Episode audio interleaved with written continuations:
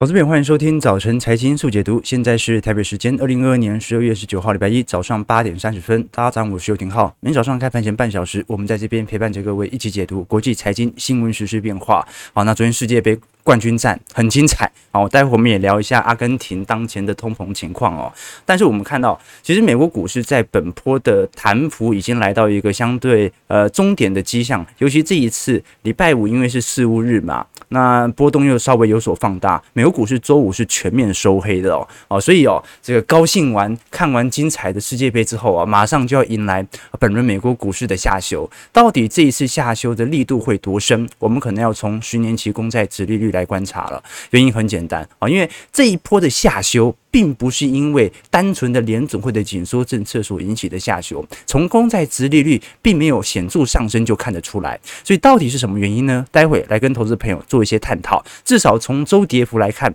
道琼周跌幅就蛮明显的，一点六 percent。标普的周跌幅有二点零九 percent，纳指周跌幅是二点七二 percent，费半因为上礼拜还创波段新高，所以它周跌幅比较大，有三点三 percent。而如果我们观察纳指的话，已经跌破了五十日移动平均线，标普五百指数则是跌破了一百日移动平均线。看起来现在真正在反映的，可能更多的是衰退面的坏消息啊。过去我们讲说坏消息就是好消息嘛，就经济不好，那就代表通膨会下来。但现在坏消息就是坏消。消息了，我们看到从十月份触底以来，市场的定价一直都是在反映联总会可能会引导美国走向成功的软着陆。那现在来看，肯定是过度乐观的。那今年波动是真的比较大。好，这张图表是标普五百指数啊，当日跌幅超过一个 percent，当日跌幅超过两个 percent 和三个 percent 的比例。那颜色越红，就代表着当年度波动度来得越大的这个日子。日子来的越多，那我们看到今年啊，才到十二月十九号，已经有六十天的波动是如此巨大了。上一次有如此高幅度的波动度啊，其实已经是二零零八年了。再上一次是二零零二年，零八年当时是七十五天，一年的波动大于一个 percent 的，而零二年是七十二天啊，所以看得很清楚啊，今年度其实还算是一个显著的长熊格局，而且市场波动度都不断的放大，那也跟。当前的联总会紧缩政策跟股市联动性有关。不过，我们看到美国股市的回调啊，其实也就是过去一个礼拜开始比较具有显著的回调。那么上攻肯定是短期内有点难度，但是呢，持续的走皮到底要有多久才会有新的买盘力道出现？这就很值得大家来关注了。因为本波的拉抬完全都是机构商的拉抬，那现在的下压也是机构商的调节。目前整体散户在本轮的反弹行情当中几乎。没有什么，不管是在美股还是台股，追价意愿都很薄弱。那我们观察到，其实现在主要十二月份的表现不好啊，还是因为过去两周开始有比较明显的见顶下弯。但是十月中旬到十一月一整个月，其实美国股市以及全球股市表现还是非常亮丽的。而且这一次哦，它算是股债齐涨哦，不止涨股市。债市主要还是在十一月中旬之后才开始起涨。我们看到，不管是长期信用债还是投资等级债，涨幅都有五个 percent 以上。那包括美元新兴市场债，涨幅也都很高。那如果是以汇市表现来看的话，这一波的美元指数大概呃过去一个月哦，本来最重跌幅曾经来到五趴，不过最近有点回升了哈，贬幅仅仅只有二点五 percent。但是相对于其他新兴市场货币，基本上大多数新兴市场货币在过去一个月仍然是走升的。那如果是以过去一个月的股市表现来看，啊，这最亮丽的，是它很明显哦，就是过去一个月正在进行解封的，呃，不管是香港恒生指数，还是恒生中国企业指数，那包括欧洲的市场，呃，新兴市场指数以及新兴市场亚洲指数，涨势也表现不错。好，那么表现稍微比较差劲的，哦，过去一个月开始有比较显著回档的，反而是属于科技股或者韩国 KOSPI 指数。那接下来来观察，因为如果从今年到现在，大宗资产的报酬仍然是表表现的最为亮丽的、那我们看到，呃，由绩效从小亏到大亏，分别是黄金价格，啊、黄金价格如果是以美元角度来看的话是收涨，可是以欧元角度那就收跌了，主要取决于内部货币的变化。那我们看到发达市场的国债。跌幅大概十一个 percent，高收益债跌幅是三个 percent。啊，今年以来啊，公司债跌幅大概十五个 percent，新兴市场债如果是以美元定价跌七个 percent，可是如果是以新兴市场本国货币来看的话，贬幅有十三个 percent。这说明一件事情，就是代表着其实新兴市场债没那么不值钱，它不是没有信用，只是因为新兴市场的货币都在贬值格局当中，所以造就了啊这一些新兴市场啊以新兴市场货币计价的债券，它比较起来兑换为美元就比较不值钱嘛。好，那如果是高收益呃这抗通膨债券的话，跌幅有十七个 percent，发达市场的股票市场跌了十个 percent，新市场跌幅有十二个 percent。房地产是六 percent，那跌幅最重当然是比特币嘛。好，比特币今年市值不管是以欧元还是美元计价，跌幅都高达六成以上。那近期的全球股市的乖离现象就是这样，就是。长期的年线乖离仍然处于一个相对低档的位置，可是如果以月线和季线的话，其实短期内乖离都拉得稍微有一点高。所以如果现在还是一个年线的惯性下压，就代表目前还是熊市的话，就代表着现在是熊市当中的反弹的极端，即将要重新回到熊市的下行格局当中。这一次美银就特别从呃周末的报告特别提到，联总会从一九八零年代以来执行最激励的呃最激进的加其政策很有可能会在明年直接引发经济的硬着陆，那这种担忧哦，现在在股市再度遭到抛售，所以目前美国股市什么时候会抛售结束呢？美银认为必须要有确切的经济的坏消息开始出炉，而不能单纯是啊出口订单啊或者是啊 P N I 哦这些传统经济指标的下滑。那么到底要什么样的指标出来才会导致股市抛售的情形能够来到终结呢？通常，目前美银以及普遍投行的看法就是劳动力市场啊，因为目前我们看到呃，全美哦这些机构投行哦还在持续抛货，或者说目前有这种明显获利了结的卖压，就是因为劳动力市场依旧火热，所以反正你劳动力市场好啊，我就继续抛啊，继续抛啊，抛到你真的不好了再来说。那我们看得很清楚啊，这一次标普百指数在二二年以来的报酬哦，呃，现在还大概接近。跌幅有一成五左右。那有趣的事情是从过去一周来看，标普五百指数的 ETF SPY 的确做了比较显著的卖压。可是如果我们看到红色区块，也就是二十年期公债 ETF，我们讲的 TLT，其实上礼拜也没有大跌哦。也就是说，其实这一波比较有趣的情况是，这一波美国股市的下杀，公债殖利率并没有显著上升，所以债券市场没有跟着跌。哦，那到底是什么原因导致了股票市场的跌幅？目前认为可能是衰退面的呃这种隐忧啊阴霾，使得股市有比较显著的资金撤离。那再加上乖离本来刚才来看就已经拉高了嘛，加上这一次我们从上礼拜，嗯，明年联总会的终端利率很有可能是超过啊原本预期的五点一 percent，来到五点二五 percent。那接下来就来观察。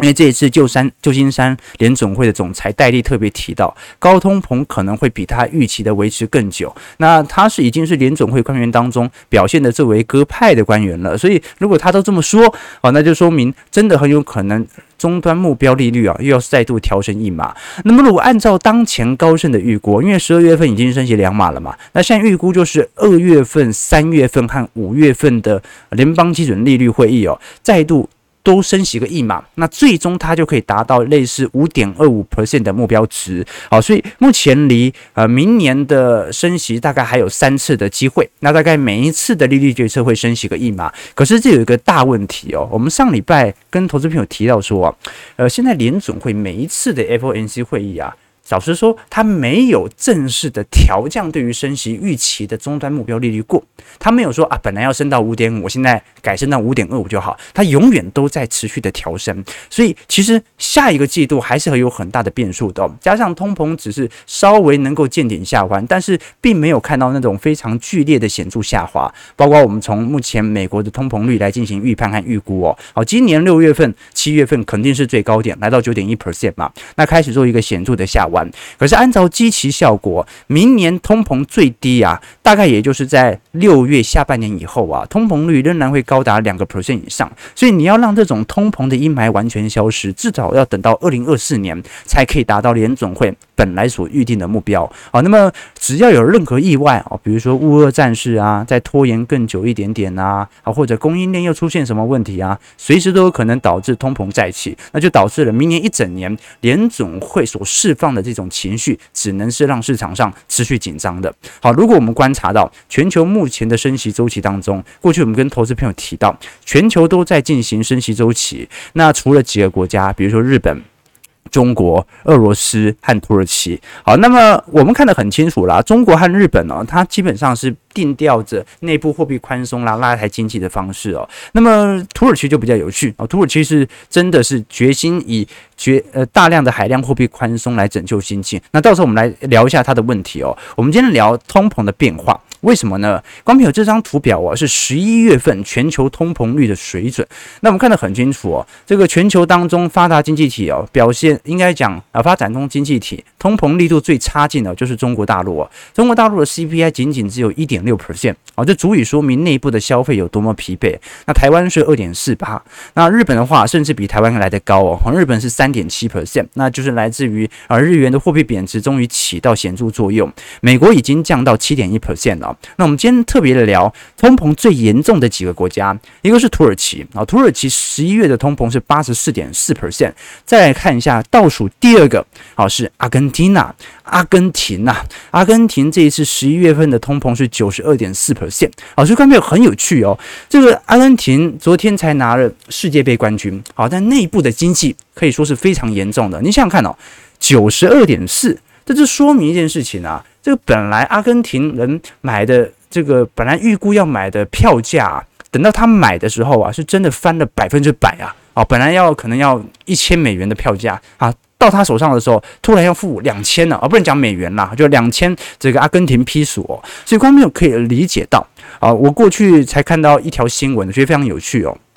这张图表是阿根廷在过去历次世界杯得到冠军以及当年度的通膨变化，而这很有趣哦。啊，上一次阿根廷得到呃世界冠军哦，是一九八六年的世界杯，再上一次是一九七八年。哦，你看到一九七八年当年度阿根廷的内部通膨哦，是一百七十个 percent，一九八六年是一百二十个 percent，那今年呢，好接近百分之百嘛。哦，所以观众朋友，啊，这。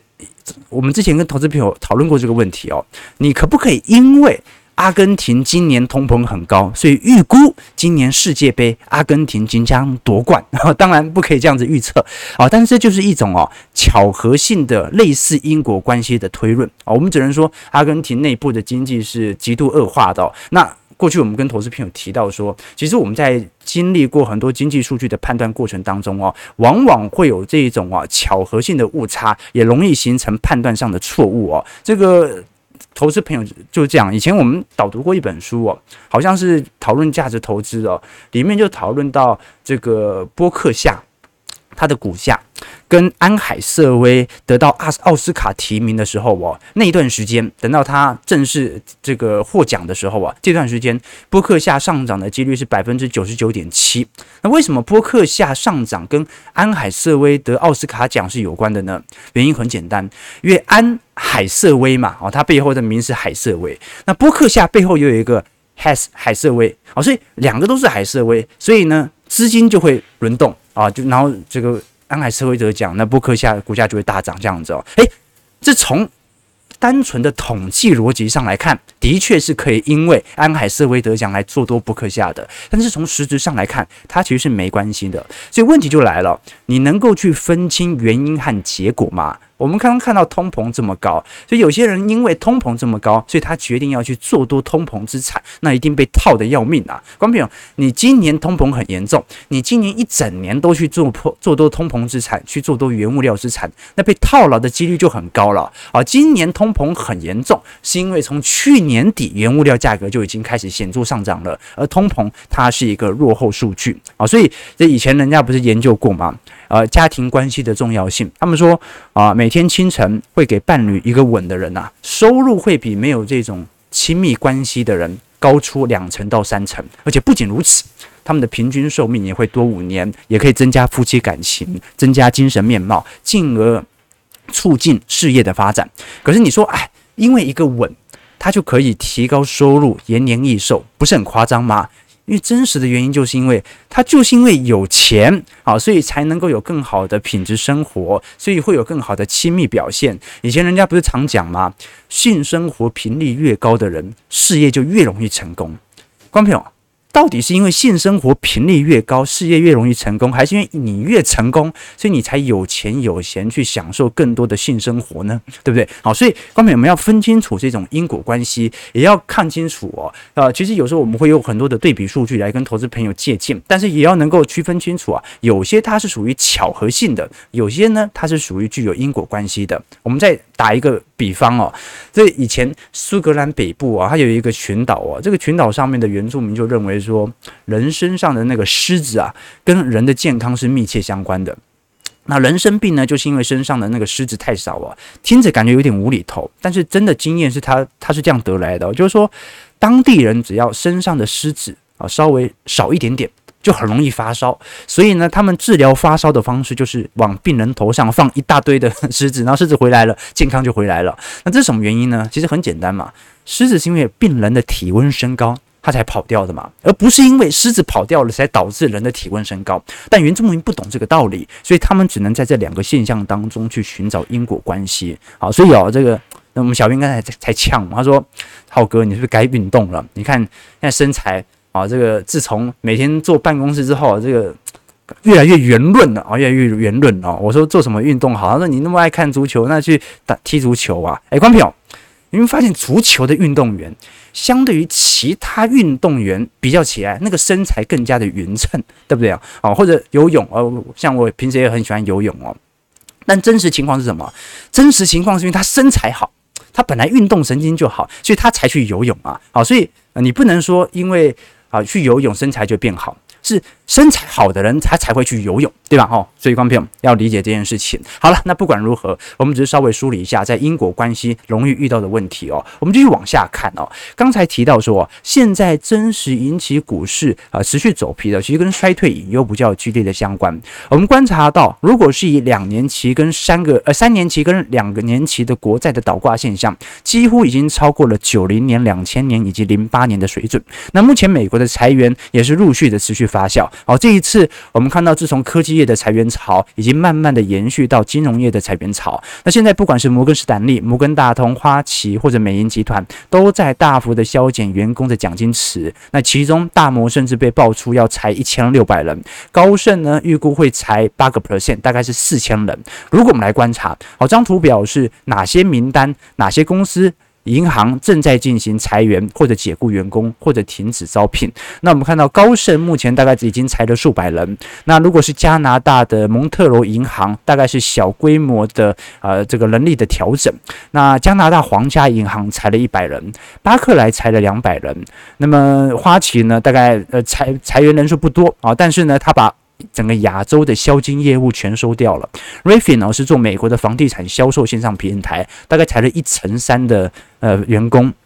那法国的汇丰裁了两百三十人，那 Kraken 哦是美国加密货币的银行和交易所，裁了一千一百人，富国银行裁了几百人，那么香港的兆丰裁了大概三百人，摩根士丹利目前已经裁了一千六百人，那 Plaid 是美国的呃旧金山的金融服务公司线上平台，大概裁了两百六十人，Blackline 哦是美国的企业软件公司，大概裁了九十五个人，那么你看到像是加密货币的 Amber 哦，它裁了接近四成的人口，瑞信裁了两千七百人，而且预估在二零二五年以前会裁到九千人。那不管是呃贝伦贝格啊，就是贝伦贝格银行哦，它是德国的银行，这一次也裁了很多啊，大概而且裁了大概纽约分行裁了十个人。那高盛现在至少裁了四百人，墨西哥的瑞信也裁了十二个人。好，所以目前裁员潮正在持续的发酵当中。那到底要裁到什么程度才会能够判定经济衰退即将来临？呢？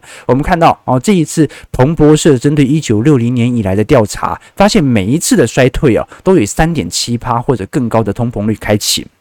只有在一九七四年经济衰退才用二点七趴。的通膨率结束，所以可以说明的一件事情，那就是高通膨发生经济衰退的几率本来就是高的。那按照当前的水准哦，过去啊这个计算方式哦，这个我们讲说美国圣路易斯联总会曾经发明一个指数哦，叫做萨姆规则衰退指数，它基本上正确了预测过去九次的衰退哦。那计算方式很简单，它就是用美国的月度的失业率减三个月的移动平均值减掉过去十二个月的最低失业率，那当最近三个月的平均的失业率比过去最低的那个失业率超过零点五趴的时候呢，它就会触发衰退的警报，预估就会在一个月到两个月以内快速的进入经济衰退。好，那过去十二个月最低的失业率是三点五 percent 嘛，现在是三点七趴，也就是说，如果接下来三个月的平均失业率啊，它的平均值拉到四个 percent 以上的话，就说明经济陷入衰退。好，所以刚才我们就有一个清晰的逻辑了，因为按照季度的角度的话，明年一二季。GDP 负增长的几率是百分之百了啊，几乎是百分之百。那但是百分之百也不代表经济很差，有可能是今年积极太高嘛。所以要如何判定那个确切的失业开始产生呢？失业率达到四趴以上啊，所以这个是市场的共识，就是说接下来我们要如何来判定美国正式进入完全的经济衰退，就是四个 percent 以上。那问题来了啊，问题来了啊，这个美国的自然失业率是四点五 percent，什么意思啊？啊，就是说美国现在。呃，基本上，呃，四点五 percent 呢是本来就应该会有的失业情况。这四点五 percent 包含了摩擦性失业，大学生刚毕业一定先失业，要找工作嘛，这个部分很难消除掉。另外呢，是属于结构性失业，本来科技在转型，就有部分人口本来就会有资金的，呃，这个人口的轮替，哦，所以到底四趴算不算绝对失业？从指标上来看，但是真实的正式失业可能至少要到四点五趴，然后这个是市场上比较持续来进行探讨的主要原因。好了，那不管如何，我们先看一下美国股市的表现，来跟投资朋友追踪一下这一波的回调是不是真的有显著反应衰退。道琼下跌两百八十一点，零点八五 percent，在三万两千九百二十点。哦，这一波的下杀其实也蛮显著的哦。这一次道琼在年线啊稍微有一点下影线的支撑，标普下跌四十三点一点一 percent，三千八百五十二点，啊，这一波标普直接跌回到季线了。纳指的部分下跌一百零五点，零点九七 percent，收在一万零七百零五点。啊，这一次纳指是跌破了所有均线，压力很大。费半的部分哦，反而是这一波四大指数当中还算有比较显著支撑的，下跌二十五点零点九五 percent，收在两千六百三十六点。那其实科技股五大天王啦，在礼拜五今年只有 Meta 小幅收高啊，包括苹果啊、微软、亚马逊是全面收跌的，包括台积电 ADR 在礼拜五也下跌了一点六九 percent。好，所以今天台北股市可能依然会有适度的卖压。OK，而且网友说，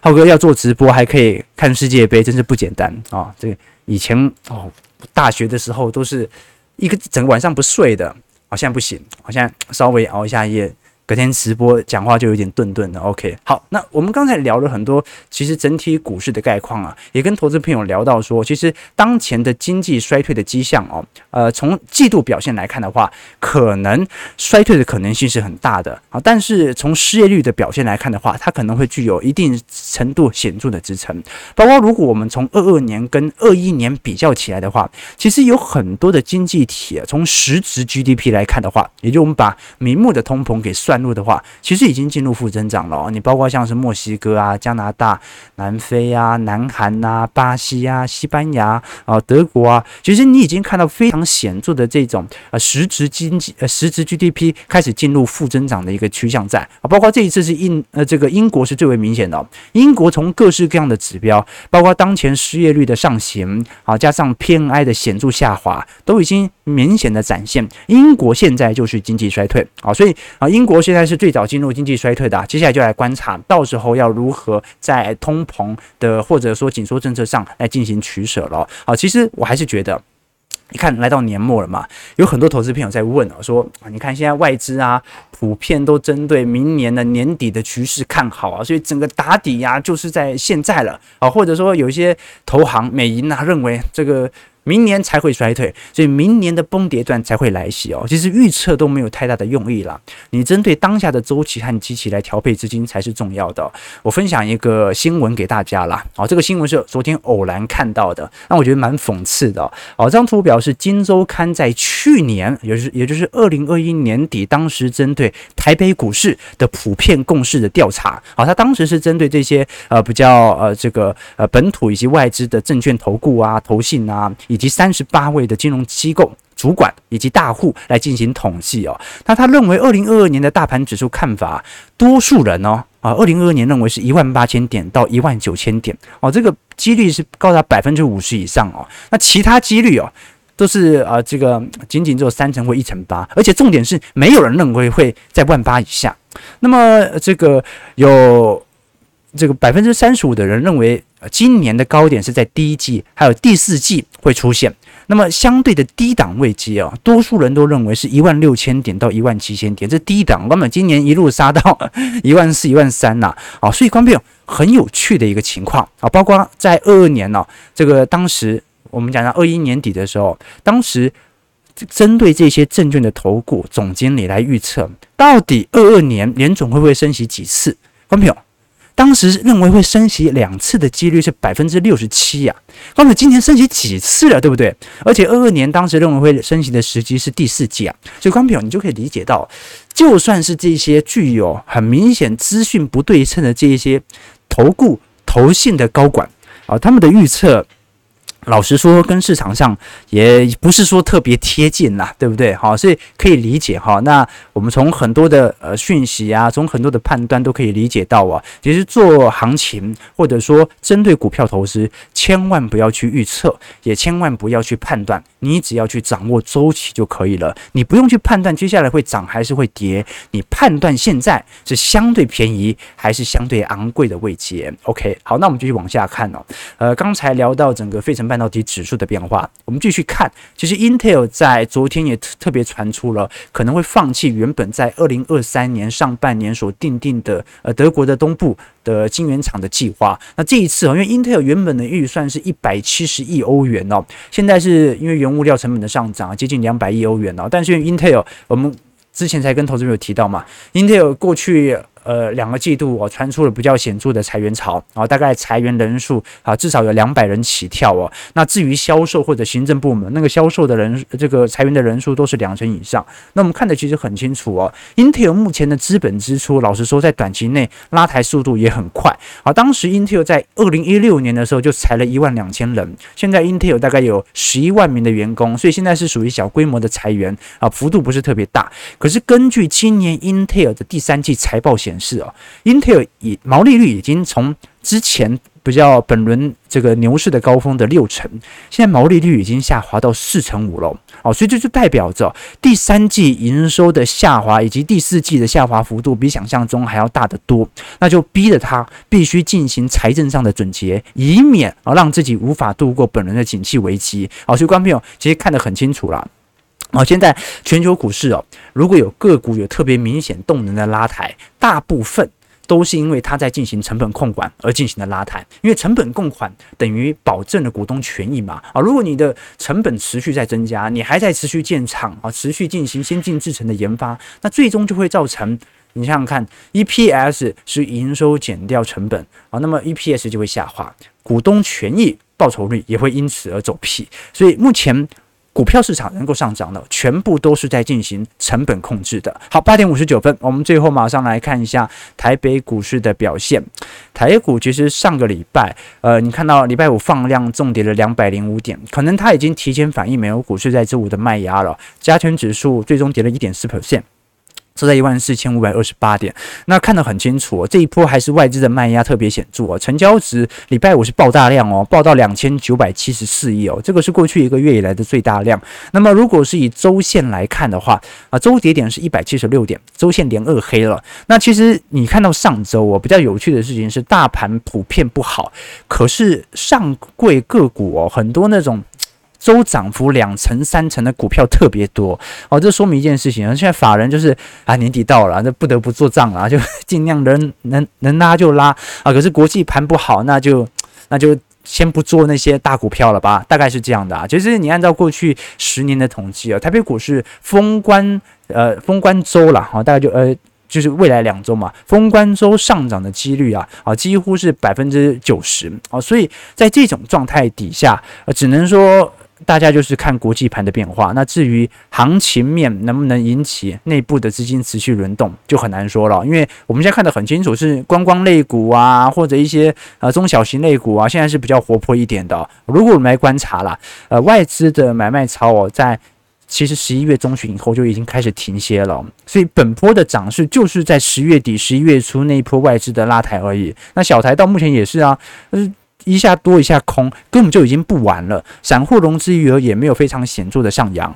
好，那么反而是呃这个当初啊已经很久没有人关注的航运股，在礼拜五。万海大涨了八个 percent，长荣、阳明涨幅也有四个 percent，包括散装的惠阳啊、四维航、中航表现也非常亮丽哦。但很有趣啊，因为按照目前的去库存角度哦，这至少去库存到明年一季度到二季度初嘛，所以当前的去库存的情形持续在发酵，对于运价的拉抬就毫无帮助。包括我们现在看到，不管是美西线还是美东线，现货运价已经完全跌破合约价了，那么美西线则是靠近成本价，所以。持续的走跌，很快很快。万海的当前的 EPS 下滑，预估在明年第二季就会开始进入亏损了。所以，观众朋友，你不要什么相信这个一股不卖奇迹自来啊！